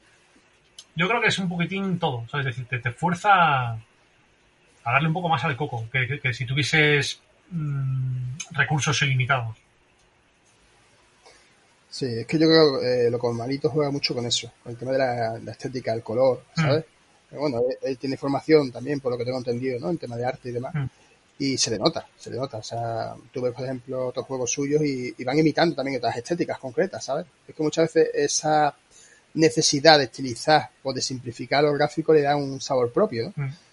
Y bueno, es lo que pasa con el, con el Gladiators, ¿no? Tú lo ves, no está en MSX, pero parece que estás jugándolo como un juego de MSX y lo juegas en PC también. Sí, sí. De hecho, es que son juegos que tú puedes portar perfectamente el MSX. Es decir, yo cuando, cuando portamos el, el Mutants, no te encontraste con un caso que dijiste, joder, es que esto no se puede hacer, es que estos colores no los puedes poner, ¿sabes? Es que este, este scroll no se puede hacer, es que, no, no, no, no, el juego estaba diseñado para funcionar en MSX real, estaba perfectamente diseñado, con las limitaciones gráficas, todos los gráficos les podías convertir perfectamente directamente porque no, no había licencias de, bueno, aquí voy a meter un par de colorcillos más, no, no, estaba diseñado para, para que fuese de MSX1. Se que ha hecho los deberes. Sí, sí, se lo programaron directamente con los, con los requisitos de MSX1, está, es genial. Mm. Eh, bueno, pues si te parece, ahora pasamos a, a, a otro de, de tus, eh, de tus platos fuertes, eh, la Mega Flash ROM, mm. ¿de acuerdo? Que creo que debe ser tu producto estrella, ¿no? Eh, que te has debido comprar hasta un coche con, lo que has sacado, ¿no? Sí, sí, el Tesla me lo he comprado con los Mega Flash. Está clarísimo. Claro, claro, claro. Eh... Porque no trabajas, claro. No, no, no. El, tra no, el trabajo es para no aburrirme de día, ¿sabes? Claro, claro. Sí. No, el Megaflash. Por supuesto. El, el Megaflash sí que es verdad que es el, el, producto estrella, es decir, el cartucho a lo mejor más vendido. Y, pero bueno, como he explicado mil veces, hay el mérito en gran medida de Chuyikawa. Chuyikawa fue el que diseñó la placa, en la parte de la FPG es el que hizo la, la emulación del SCC, la emulación del, del PSG, los mappers. Eh, ahí gran parte del, del, éxito de la Mega Flash es de, de, de que fue el que, lo diseñó. Pero bueno, a partir de ahí, pues sí. Luego ya sacan, le añadimos la parte SD, que también es eh, hecha por Chujikawa, o sea, está hecha de, del Mega SD, que el Chujikawa hizo en su día un cartucho que se llamaba Mega SD, que no llegó a producir y a vender así al público, pero sí que lo hizo. Y esa parte fue la que luego yo metí en el, Mega Flash. Y sí que es el cartucho, pues que, joder, pues que, que más éxito ha tenido entre todos los que he hecho. Uh, ¿En qué anda ahora el Tsushikawa? Tsushikawa, eh, yo creo que no anda metido en nada así gordo de MSX. Yo creo que está un poco, no sé, o está a otras cosas, o está un poco desilusionado, no sé, no sabía decirte la palabra. Pero yo creo que ahora Chuikawa no está metido en nada del, del MSX. Pasa, vamos. Sí, bueno, sí, no, no, o sea, digamos que no está tan activo como estaba antes, no tiene tanto interés o, o está a otras cosas. Entonces, más o menos la, la, la, Mega Flash ROM lo ha ido evolucionando poco a poco con, lo que ha, ha ido aportando con él. Claro, a ver, la historia, la historia es la siguiente. En el 2002 yo volví a Japón había estado en el 99 y en el 2002 volví. Un día me invitó a su casa a, a, comer allí con su mujer. Entonces yo fui con mi mujer, estuvimos allí, comimos, jiji, jaja, y me dijo, ven, que te voy a enseñar la habitación del MSX y las cosas que he hecho. Claro, pues me enseñó un robot que había hecho con el que habían ganado un concurso de lucha de robots o no sé qué, que ponía MSX en el robot. Me enseñó, pues, la primera placa que hizo, que simplemente encendía unos LEDs, algo muy básico. Y me dijo, ah, mira, mira, mira lo que he hecho. Y me saca un cartucho flash. Dices que tenía este chip de AMD, un, un flash ROM, y dije, jo, pues con esto seguro que se puede grabar aquí una ROM y tal. Se me el cartucho ese, que por aquel entonces, flip, o sea, eso era magia negra para mí, que tú pudieses regrabar cartuchos, ¿sabes? Era inconcebible. Y claro, me dio tal cara de flipado que me dijo, ¿pero qué te gusta? Y yo estoy flipando. Y dice, bueno, te lo regalo. Y me dio el cartucho aquel, el prototipo. O sea, yo creo que todavía lo tengo por ahí. Era un cartucho y lo tengo ahí. Atención a la frase, creo que aún lo tengo por ahí. Sí, sí, lo tengo porque... Te tendrías que enmarcar, hombre. No sé si se ve, lo, bueno, ahora, enfoca, ahora sí que espera, espera a ver si quito, a lo mejor es que la luz se está dando un poco... Eh, escrita, vole ahí. Sí, sí, está escrito en japonés, me pone Mega Flash ROM o Flash ROM 512K o no sé qué. Pues este es el cartucho que hizo Chirikawa y me lo dio. Entonces, claro, yo cuando llegué aquí de nuevo a España, dije, a ver cómo está hecho esto. Y vi que había un Flash ROM y el programita que había hecho él hacía una serie de, escrituras y cosas que eran comandos Flash. Claro, para mí aquello es que era, o sea, no sé qué es esto. Y me lo explicó. Entonces yo ahí empecé, digo, ¿y si esto en vez de un cartucho normal de ASCII lo metes en un SCC también se podría hacer? Claro, se podría hacer. Y ahí empezamos a fabricar los flash ROM, pero modificando cartuchos originales. Claro, que es como estaba hecho este. Él había quitado la ROM de un juego y había metido un cartucho flash, una memoria flash. Y hice lo mismo, pues cogía un Konami SCC, le quitaba la ROM, le metía el, chip flash ROM, lo hicimos un programa, Armando y yo hicimos el, OPF, hostias como panes Flash Loader, que, sí, que, hacía eso, grabar las ROMs, parchearlas para que funcionasen las que eran SCC o las que no, te adaptaba los mappers, te permitía hacer multi-ROMs, coger el SCC de otros slots, otro slot, y ahí poco a poco pues fue, fue evolucionando, fueron evolucionando las versiones de los cartuchos Flash. ¿A qué viene eso? O sea, ¿de qué viene? ¿No? Lo de eh, Pazos y Ramones, ¿no? Hostias como panes, creo que es, una cosa así, ¿no? ¿Eso cómo se os ocurre? Eh, eso, a ver, mm, Exactamente, o sea, lo de hostia se me ocurrió a mí, pero era porque. Yo no sé si era por la película de, Airbag, en la que Pazos este decía de profesional, muy profesional, y empezaba en la A, pues por no sé qué, pues eh, la B, no sé qué, y al final decía, vamos a llevarnos bien, aquí va a haber hondonadas de hostias. Sí, Ahí está. lo mismo te digo lo uno que te digo lo otro. Ahí está. Ah, lo mismo te digo lo uno que te digo lo otro. B, vamos a llevarnos bien, o aquí va a haber un donado de estos. Y C, cuidado que a lo mejor te viene la C. Que lo decía ahí agarrándose el paquete, ¿no? Algo así le decía la otra. Y, y yo creo que, no sé, venía la coña, como Armando y estábamos siempre pues, de coñas, y Flash, digo, pues este se va a hostias como panes, Flash Loader. Que tendría que ser con H, pero bueno, porque hostias es con H, pero bueno. No iba a ser HPF, era OPF. Entonces, bueno, hostias como panes. De hecho, el Odo, que luego lo hizo Armando él, era hondonadas de hostias. Aquí van a haber hondonadas de hostias. Claro, Eso es lo que dice. Es lo que dice. Pues el lodo, que luego lo hizo él para cargar ROMs de hasta 48K, es eso, hondonadas de hostias. Madre mía, desde luego ha sido se te olvida la crónica. Mira que podéis haber puesto Submachine Gun o, o, inglés para profesionales o alguna de estas cositas, ¿no? Me pregunto yo o sea, los ingleses y los no hablantes, ¿sabes? Que utilicen el programa y vean eso, dirán, ¿qué significará esto? Claro, empezarán panes, bread, se dirán, ¿qué, qué, qué, qué significa Hostias, ¿qué, qué, coño tiene que ver la religión aquí? Claro. pazos, pazos, casa de Asturias, esto.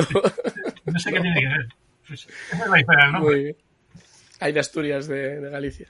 Muy bien. O sea que, que vamos, que, que, el tema era Airbag. Es una de mis, eh, de mis películas de cabecera. Yo creo que que siempre hay una frase de Airbag de que para, para cualquier momento del día.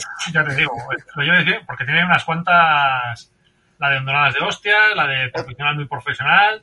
El concepto. ¿Vale? El concepto es el concepto. El concepto es el concepto. O la Los papeles. Los papeles. ¡Pum!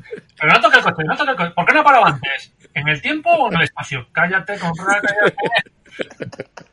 Me cago en Cristo en un barril y todos los santos de tapadera. que yo he perdido un anillo, ¿dónde? que, lo vean si no lo han visto. ya sabrán dónde pierde el anillo.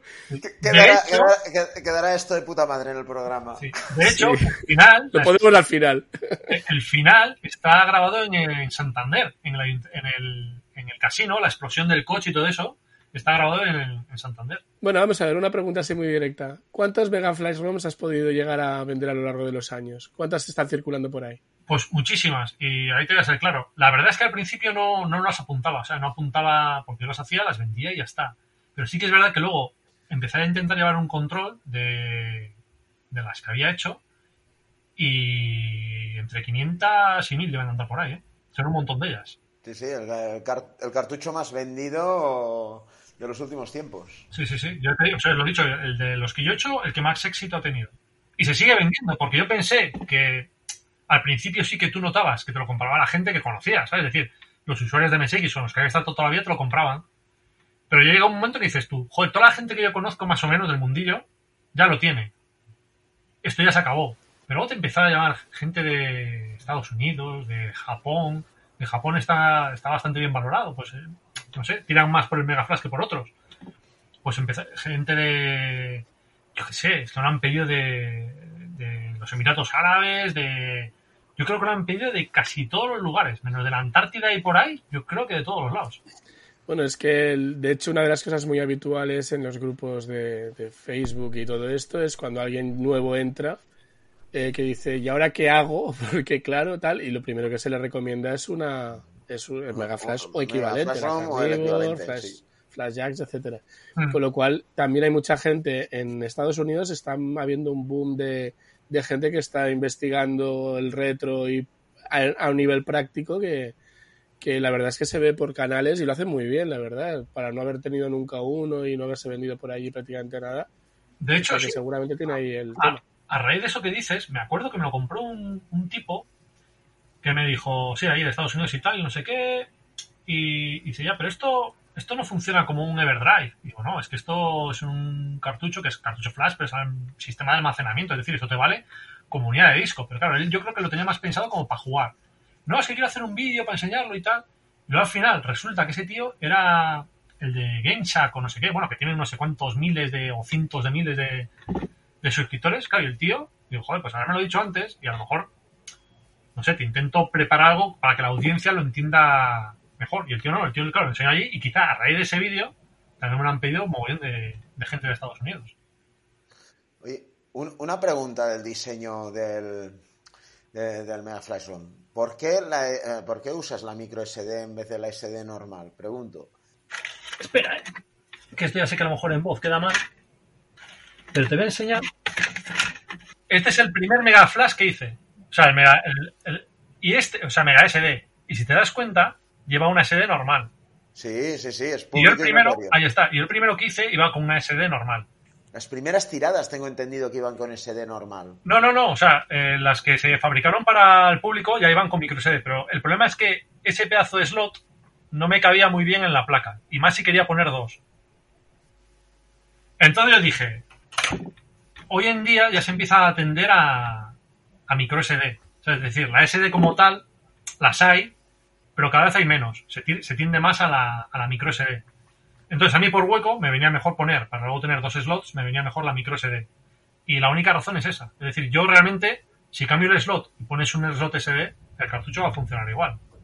Pero decidí eso no por nada en especial, sino simplemente porque creo que tendía más a, al uso de las micro SDs, la venta y producción de micro SDs, y por, una, por un tema de espacio de la placa, que eh, entraba después en ¿eh? Es que cambiarlas es un incordio. Como las tengas que cambiar, yo no tengo el Mega Flash ROM, pero toda la gente que, lo tiene dice, hostia puta, se, me cayó la SD. los, todos, los que eh, todos los que cambian asiduamente las SD, las micro SD de, la Mega Flash ROM, se les ha caído, se les ha caído la, la, la, micro SD por dentro del cartucho y se han a mí no me ha pasado nunca, pero de todas formas también te puedo decir que ¿para qué es tan grande una micro SD que no necesitas cambiarla nunca? Solo para ponerla en otro cartucho Mega Flash ROM para probar algo. Ah, eso es lo que yo llamo el efecto sonajero. Eso me ha pasado a mí alguna vez porque lo uso mucho para sacar cosas del PC, meterlas en, el cartucho directamente. Me, me muy sí, sí, que es verdad que, Bueno, a mí me lo han reportado tres usuarios, ¿eh? Me lo han dicho tres que se les ha, que se les ha colado. Y sí que es verdad que a raíz de eso, sí que los o sea, desde hace yo que sé, a lo mejor hace ya tres, cuatro años, presto mucho más atención y ahora lo que es el slot va aprisionado por la carcasa. Es decir, ahora aunque lo intentes, no te cabe la tarjeta SD. Desde hace ya bastantes años no te cabe. Los primeros modelos sí que es verdad. Sí que es verdad que, que al cortar la carcasa y luego me encajarla, sí que podía quedar ahí un medio milímetro, un cuarto de milímetro, que como la metieses mal, pues, pues te iba a poner era. Así que chavales, fijaos bien dónde la metéis. Oye, una, una cosa, la revolución con el Mega Flash bueno, y con todo, es cuando aparece el Nextor. De hecho, es que, bueno, no voy a tirarme flores, pero tú dime algo que haya utilizado Nextor antes del Mega Flash. No tengo ni idea. Nada. La verdad. Néstor. Eh, Néstor hizo el sistema operativo y no lo usaba nadie. O sea, no había nada que lo usase. Y entonces yo dije, joder, voy a hacer el driver. Me puse en contacto con Néstor y le dije, oye, ¿qué hay que hacer aquí para hacer el. Me pasó la documentación y lo, implementé. Si te das cuenta, el primer dispositivo que utilizó el Néstor como tal fue el Mega Flash. Es que para mí, para mí el, el Nextor es probablemente las, las, líneas de código más importantes que se han hecho en MSX fácilmente desde los, posiblemente los últimos 25 eh, años. Sí, sí, no, pero que ha sido un salto brutal. Es decir, gracias a Nextor estamos viendo este boom de dispositivos que tú le enchufas casi cualquier cosa, un USB o le, le enchufas cualquier cosa y funciona, porque está muy bien diseñado, está muy bien hecho. Antes tenías que dejarte los cuernos parcheando el 2.2, eh, dónde estaban las rutinas de disco, redirigiéndolas y todo era una chapucilla entre comillas. Hoy en día está tirado a hacer casi cualquier dispositivo, porque Néstor te lo gestiona.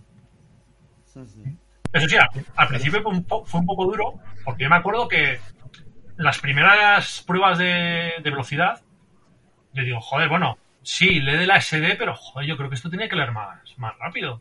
Y Néstor me decía, no, es que, bueno, date cuenta que es un acceso en paralelo y tal, no sé qué. Y decía, joder, tío, pero es que va, no sé, tiene que ir más rápido.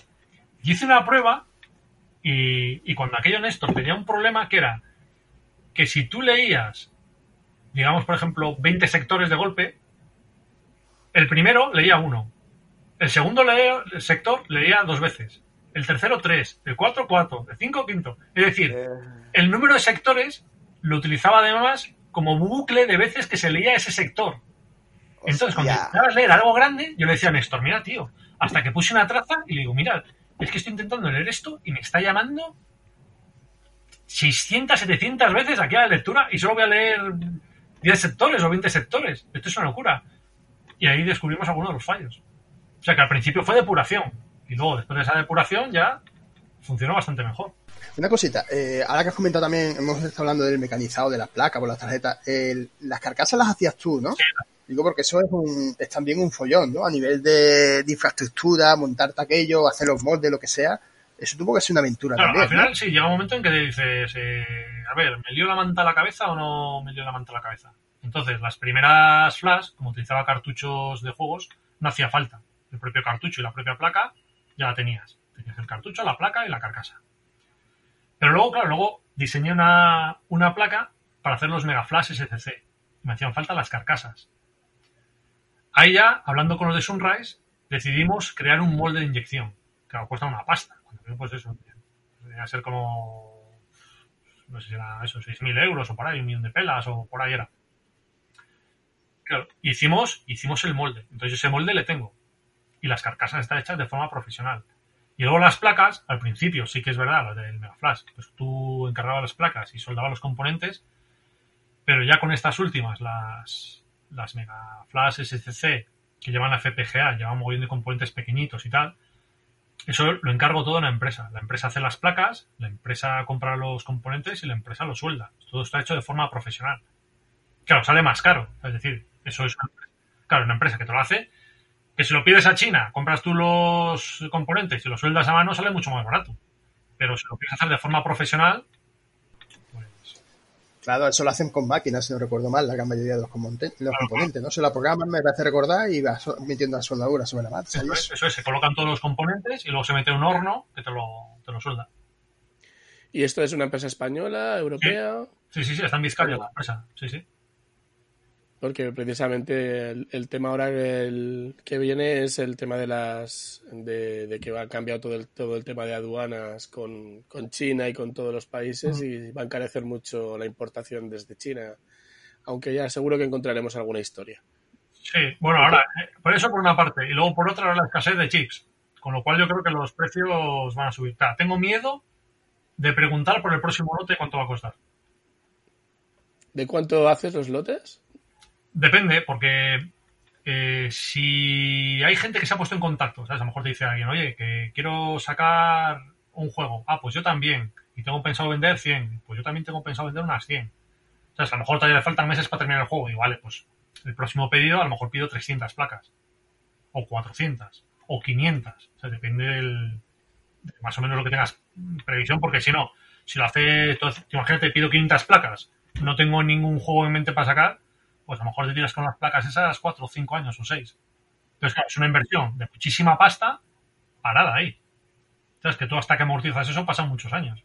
No, no, que tienes que jugar, tener stock y realmente darle salida. Es un poco complicado. Claro, stock siempre tienes que tener, porque siempre tienes juegos que te piden de la tienda o alguien que te dice publicar un juego sin que te haya avisado. Pues lo tienes que tener para sacarlo. Pero tienes que andar jugando ahí un poquitín con eso, con, con los juegos que tienes más o menos en previsión sacar en un futuro con las ventas que estimes que puedes, que puedes sacar. Pero bueno, lotes de entre 300 y 500 placas es lo normal. ¿Y, la, y las carcasas lo mismo? Sí, claro, las carcasas incluso a veces un poco más. Un poco más porque yo, yo a diferencia de otros, si tú me pides carcasas y te las vendo. Es decir, yo no te voy a decir, no te fastidias, que me he gastado una pasta, no te las vendo. No. Si tú estás haciendo un proyecto tuyo o has hecho una placa o lo que sea y te hacen falta carcasas, pues y te las vendo. Muy bien. Y la, bueno, lo del tema de, ser publisher, ya que nos hemos metido, que estaba apuntado para un poquito más adelante, el tema de ser publisher, ¿cómo surge? Porque yo lo, que he encontrado es eh, que en un momento determinado anuncias en MSX.org que ibas a sacar eh, juegos y tal, y está ahí Nerlaska, Alberto, mm. y creo que al final igualmente el primero es el, el de Ikaru, el, eh, perdón, se me va la cabeza. Chaos Begins. El Chaos Begins, exactamente. Eh, ¿cómo, surge el tema? ¿Por presión y teniendo la Mega Flash ROM ya hecha o cómo aparece? No, es más o menos como dices, porque yo cuando, cuando decidí empezar a hacer las placas las placas para Mega Flash, esas placas se pueden, se, pueden utilizar también para, publicar juegos. Entonces en aquel entonces yo estaba en contacto con, con Alberto de Nerlaska me dijo, yo tengo intención de sacar el Monster Hunter, creo que era, o no sé qué juego era. Y dice, ¿tú lo puedes sacar? Y digo, sí, sí, sin problema. Además, cuando yo tenía SCCs reales, que había comprado en China, tenía un stock de SCCs, y yo te puedo sacar el juego. Luego, hablando también con, con Tony y con Armando, pues decimos, oye, si están haciendo juegos, estamos haciendo juegos, sabemos hacer los cartuchos, ¿por qué no hacemos alguna especie de tienda donde se puedan vender? Entonces decidimos hacer el, la MSX Catricho. Y el primer juego que se hizo correctamente fue este, el Caos. El Caos fue el primer juego en el que eh, encargué a imprenta, hicimos las primeras pruebas, eh, los primeros cartuchos. El Caos fue el primer juego que, se publicó. Y bueno, y entonces, claro, ahí te encontraste con que tenías que hacer lo, simplemente lo mismo que hacías con la Mega Flash ROM, supongo que simplificado, ¿no? ¿O utilizáis el mismo, la misma placa? ¿O es una placa simplificada? No, porque la, los juegos. Eh, ahora no recuerdo exactamente las primeras placas del caos, pero yo creo que las primeras placas del caos ya llevaban una placa específica para juegos no mega ROM. Es decir, es mejor hacer una placa más pequeña para no mega ROMs que no una común para ambos, que sea más grande o que necesite componentes para controlarlo. Entonces con esta tenía una que era para mega ROMs y otra que era para no mega ROMs. Y el caos le hicimos en una placa que era para no mega ROMs, que es una flash y ya está. Sin mapper. Claro, ahí está. No, tiene más complicación. Muy bien. Y entonces, bueno, ahora eh, una persona que, quiera publicar para contigo, ¿qué, qué criterios sigues o cómo, cómo, te lo haces? Pues nada, en principio basta con que se ponga en contacto conmigo. El, los precios de cartuchos los sigo manteniendo desde hace ya años, que es un, un, no mega ROM. Serían 15 euros el cartucho, o sea, carcasa y placa. Y luego el packaging, el packaging, la caja, el manual y la pegatina va aparte. Claro, o depende del número de unidades que, vayas. Yo ahí cobro lo que me cobra la imprenta a mí directamente, o sea, no, no, no, no me llevo nada. Y luego a partir de ya las unidades que se quieran fabricar. Cuanto más fabriques, en temas de packaging, pues más barato te va a salir. Porque tú tienes gastos iniciales de torpelado y que, es un fijo, que da igual que hagas una, que hagas, que hagas 100. Entonces ya depende un poquitín de, las unidades que quieras hacer. Y yo juego, no me llevo porcentajes de ventas, ¿sabes? Que otros sí, es decir, con tú más caro vendes el juego, el más porcentaje se lleva. Yo no, yo te digo, el cartucho cuesta esto, cuesta, tiene un precio fijo, más la imprenta. ¿Que tú lo quieres vender en 60 euros? Pues 60, menos lo que te cuesta el cartucho es para ti. Yo no, no me llevo más. Y publicarlo en la tienda, yo no te cobro nada. Lo gestionas a través de tu, de tu tienda, ¿no? Digamos. De... Sí, sí, sí. Yo te lo pongo. Si tú quieres el cartucho, yo te lo mando y lo vendes tú. Que hay gente que lo hace así. Por ejemplo, ASM, el de Ghost Goblins, me pide los cartuchos, yo se los mando y él lo vende. Es el mismo precio. Si a mí me dijese, véndeme el cartucho en tu tienda, yo le iba a cobrar lo mismo. Yo no iba a cobrar ningún extra. Yo pongo el juego en la tienda, si tú lo quieres vender, yo te, yo te lo venda, yo te lo vendo. Si lo prefieres gestionar tú, lo gestionas tú. Yo no te voy a cobrar un extra por eso. Una cosa, tú, tienes tendencia a reeditar eh, el material. Tú no dejas, en general, no dejas que se agote. O sea, todavía te pueden comprar el Mambo 2, por ejemplo. Epa, perdón. Eh, perdón, una cosa eh, que te quería preguntar. El, el tú no dejas, tú, tú repones el material. O sea, tú vuelves a hacer tiradas del Mambo 2, por ejemplo, ¿eh? Em, tú no, no, tú no, digamos, no eliminas del catálogo juegos, en general, tengo entendido. Sí, a ver, eso depende también del, desarrollador. O sea, a mí el desarrollador me dice, haz tantas copias y nada más, yo las hago y no fabrico. Y se acabó. Y se acabó.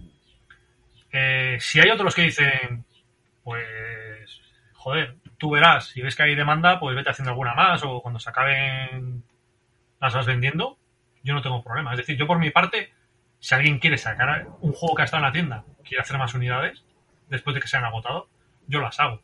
Otra cosa es que el desarrollador digo, mira, oye, este juego quítale de la tienda ya, que no quiero que se distribuya, o una vez terminada esta tirada no, no hagas más. Yo ya respeto al desarrollador. Si quiere más, hacen más. Si no quiere hacer más, no se hacen más. Eso pasó, por ejemplo, con los juegos de Kralisek, si no me equivoco, ¿no? Sí, bueno, Kralisek en Jack, Good, Enough, todo eso. Claro, pero bueno, ese caso en concreto fue más bien que, decidieron dejar la escena pues por los problemas que tuvieron con las copias y quitar las protecciones y publicarlo y cosas por el estilo, pues dijeron, mira, eh, no queremos sacar más juegos y tampoco quiero que se siga distribuyendo. Entonces me dijeron, oye, a partir de ahora no vendas más y a partir de ese momento pues se dejó de vender los juegos en la tienda. Eh, me lo están preguntando también por varios sitios, ¿vale? Eh, el tema de hacer las Mega Flash ROM más grandes, con más capacidad. ¿Cómo veis eso? Por el tema de recuperatorios y cosas así. ¿Lo ves viable o...? Pero, ¿más capacidad? ¿Para qué? ¿Para ganar más ROMs a la vez?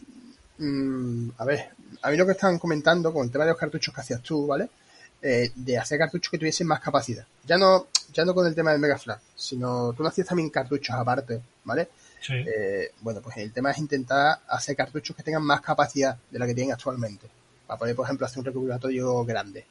Hombre, actualmente tienen 8 megas, ¿eh? O sea, 8 megabytes. Sí, sí, sí, o sea, es decir, que, joder, que te caben todos los Konamis. O sea, es decir, que hay, que hay gente que me está diciendo 8 megas, quiero más todavía. ¿No? Hay quien me ha preguntado y bueno, pues lo voy a comentar, ¿no? A ver si cabe esa posibilidad o lo tiene pensado, no, ni idea. No, a ver, en principio no, porque, a ver, desde mi punto de vista, es decir, tú con un Mega Flash y una tarjeta SD puedes tener todos los juegos que hay en MSX.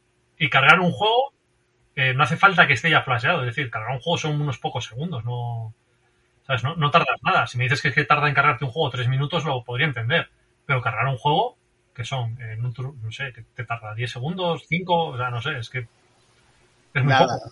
No, a mí me lo han comentado sobre todo eso, por el tema de si quieres hacer un recuperatorio de los juegos que tengas hechos o lo que sea, ¿sabes? Que en 8 megas te entra un mogollón de ROMs. O sea, te entran todos los Konamis y te sobra espacio.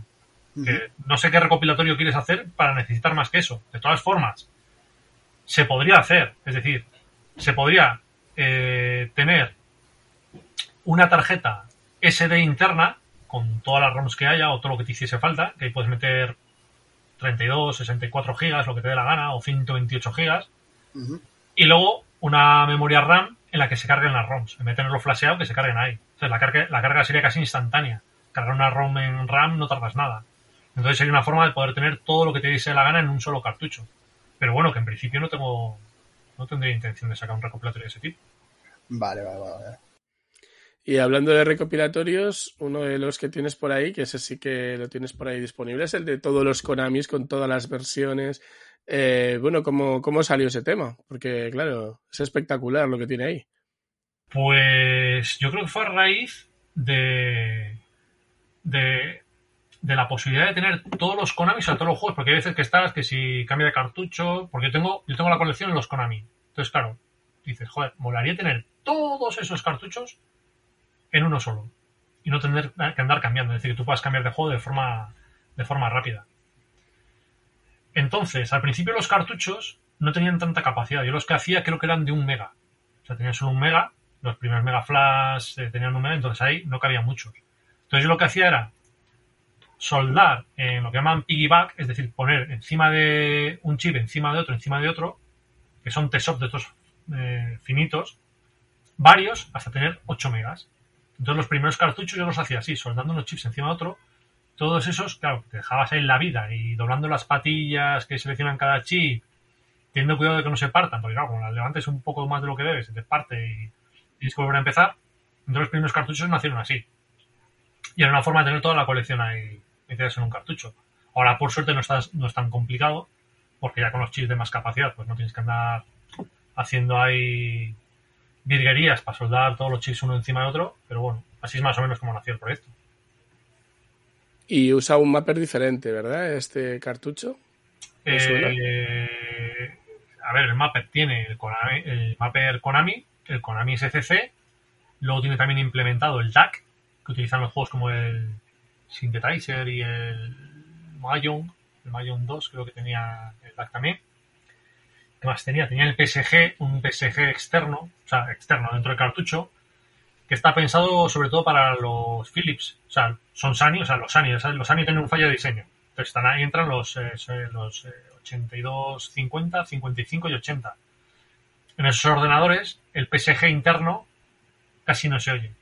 Entonces el, cartucho de Konami lleva otro, otro PSG para que en esos modelos, el, tanto el SCC como el PSG, salga a través del cartucho y se oiga perfectamente.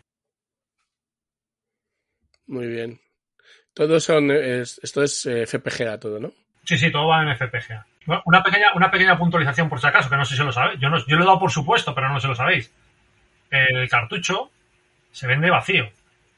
Es decir, ah, yo, lo que doy, claro, yo lo que doy es el cartucho y unas herramientas para que tú le pases las ROMs, te genera la ROM gorda, por decirlo de una forma, y luego todo eso se graba el cartucho desde el MSX. Pero el cartucho yo lo vendo vacío. Doy el cartucho, las herramientas y luego tú metes las ROMs que quieras. ¿Y necesitas un Mega Flash ROM para copiarlo? ¿Para generarlo? Hombre, te hace falta, claro, te hace falta un dispositivo de almacenamiento, es decir, algo que al menos pueda contener una ROM de 8 megas, que es la que va en el cartucho. Entonces, si te hace falta un Mega Flash o un Mega SD o un Carnivore, un Flash Jacks o te hace falta algo que o cualquier dispositivo que al menos pueda tener un fichero de 8 megas. Claro. En el caso, por ejemplo, de un recopilatorio, pues eh, el menú y demás ya se puede generar automáticamente, ¿no? Eh, a ver, ¿te refieres a hacer cualquier tipo de recopilatorio con este cartucho? Sí, imagínate, por ejemplo, yo te digo, mira, pues que hace un recopilatorio con todo lo que he sacado, por ponerte, ¿vale? Y quiero que tenga un menú de inicio en el que yo pueda elegir, ¿vale? Los juegos, ¿no? Entonces, eso, eso, el proceso más o menos, ¿cómo sería? Así por encima. Pues tú tendrías que hacerte un menú para gestionar esos juegos. Porque claro, yo el menú, yo, te doy la ROM del menú, que es la que he programado yo, con la lista de juegos, y tú luego ya metes las ROMs ahí. Si tú te quisieses hacer un recopilatorio, tendrías que hacerte un menú para gestionar esos, esos juegos. Claro, eso va aparte entonces, de acuerdo, ahora ya pillo como... Claro, claro, claro. Yo el cartucho de Konami lo vendo para las ROMs de Konami. Entonces ya está todo Porque sabes cómo son de grandes. Claro, el tamaño y eso es, eso es. Si tú te quisieses hacer un recopilatorio específico de tus juegos, si tú me mandas la ROM, yo te la grabo en un cartucho. Y te depende del cartucho y para ti, tu recopilatorio. Pero tendrías que programártelo tú. Claro, vale, vale, vale. ya no funciona. Vale, eh, de traducciones no hemos hablado, Jordi. No, yo es que como se, como, como se nos va un poquito, un poquito largo, ya lo hemos hablado con Manuel, eh, en todo caso haremos una nueva entrevista, ya la prepararemos y hablaremos de los desensamblados que ha hecho, eh, un poco sobre traducciones y cosas así un poco más técnicas, ¿vale? Si os parece, y lo dejamos quizá para la próxima temporada, ya para después del verano, para no, no aburrir a toda la gente. Y bueno, si os parece, podemos ir al, al test picadito que hacemos a todo el mundo, a todos los entrevistados. Vale. O sea que son preguntas cortas, respuestas cortas. La primera pregunta. Eh, ¿Por qué un MSX ayer, en la época comercial? Porque me lo trajeron los Reyes Magos. ¿Y por qué hoy en el siglo XXI? Porque es con el que crecí, es el que me gusta, es el que conozco y es el que me sigue divirtiendo. ¿Qué ordenador tuviste en la época comercial? El Canon V20 y luego el Huawei 70FD, el 2 Plus. ¿Y qué, cuál utilizas ahora? El Turbo R. ¿GT? ST. Tengo el GT, pero sigo utilizando el ST. O sea, un, eh, unos años después del 2 Plus, vendí el 2 Plus y me compré el ST. Entonces ese es el que siempre he tenido. Eh, conseguí un GT, pero no sé, es con el que siempre he trabajado y le sigo teniendo encima de la mesa, el ST. ¿Tu primer juego? Eh, DMSX, el Pathfinder. ¿Y el juego del que guardas mejores recuerdos? Eso es complicado, ¿eh? Eso es complicado porque hay una mezcla ahí de, muchísimos juegos, dependiendo de la época, o sea, es decir, eh, recuerdo noches de tensión con la abadía, recuerdo disfrutar como un enano con el S Snatcher, el, el Nemesis me encantó, no sé, es complicado. Depende de la época, no podría quedarme con un juego, porque el catálogo es demasiado bueno para quedarte solo con uno. Un juego que te costó mucho conseguir, que lo viste en una revista, alguien te lo contó, lo que fuera. Mm, no recuerdo ninguno que me, no sé, que me costase especialmente conseguir, no, no recuerdo ninguno. Un juego homebrew. ¿Reciente? De cuando quieras. Joder. Pues difícil quedarse con uno, ¿eh?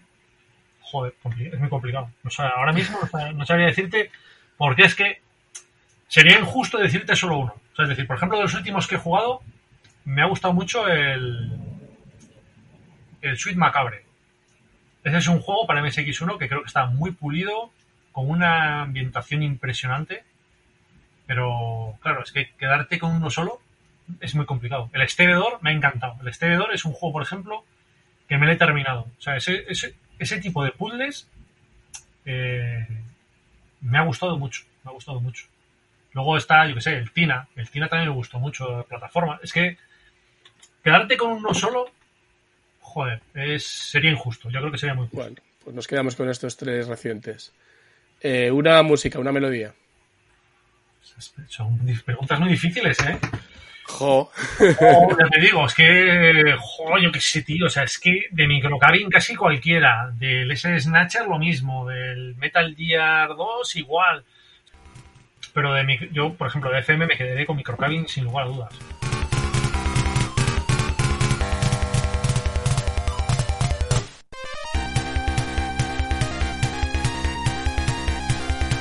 Y claro, SC obviamente Konami. Eh, y un momento especial con MSX, un recuerdo que te venga a la memoria. Muchas, muchas tardes de verano, tío, no sé. Eso sí que lo recuerdo, o sea, es decir, el volver de la playa en verano y ponerte a jugar al MSX, por ejemplo a Livingston supongo, o sea, es un recuerdo de, verano, recuerdo jugar a Livingston supongo, e intentar terminarlo. Es un recuerdo que tengo. Pues hasta aquí hemos llegado de momento. Muchas gracias, Manuel y gracias por, por tantas cosas que has dado al, MSX a la, a la escena. Nada, gracias a vosotros. Y bueno, y a los oyentes, pues como siempre, salud y MSX.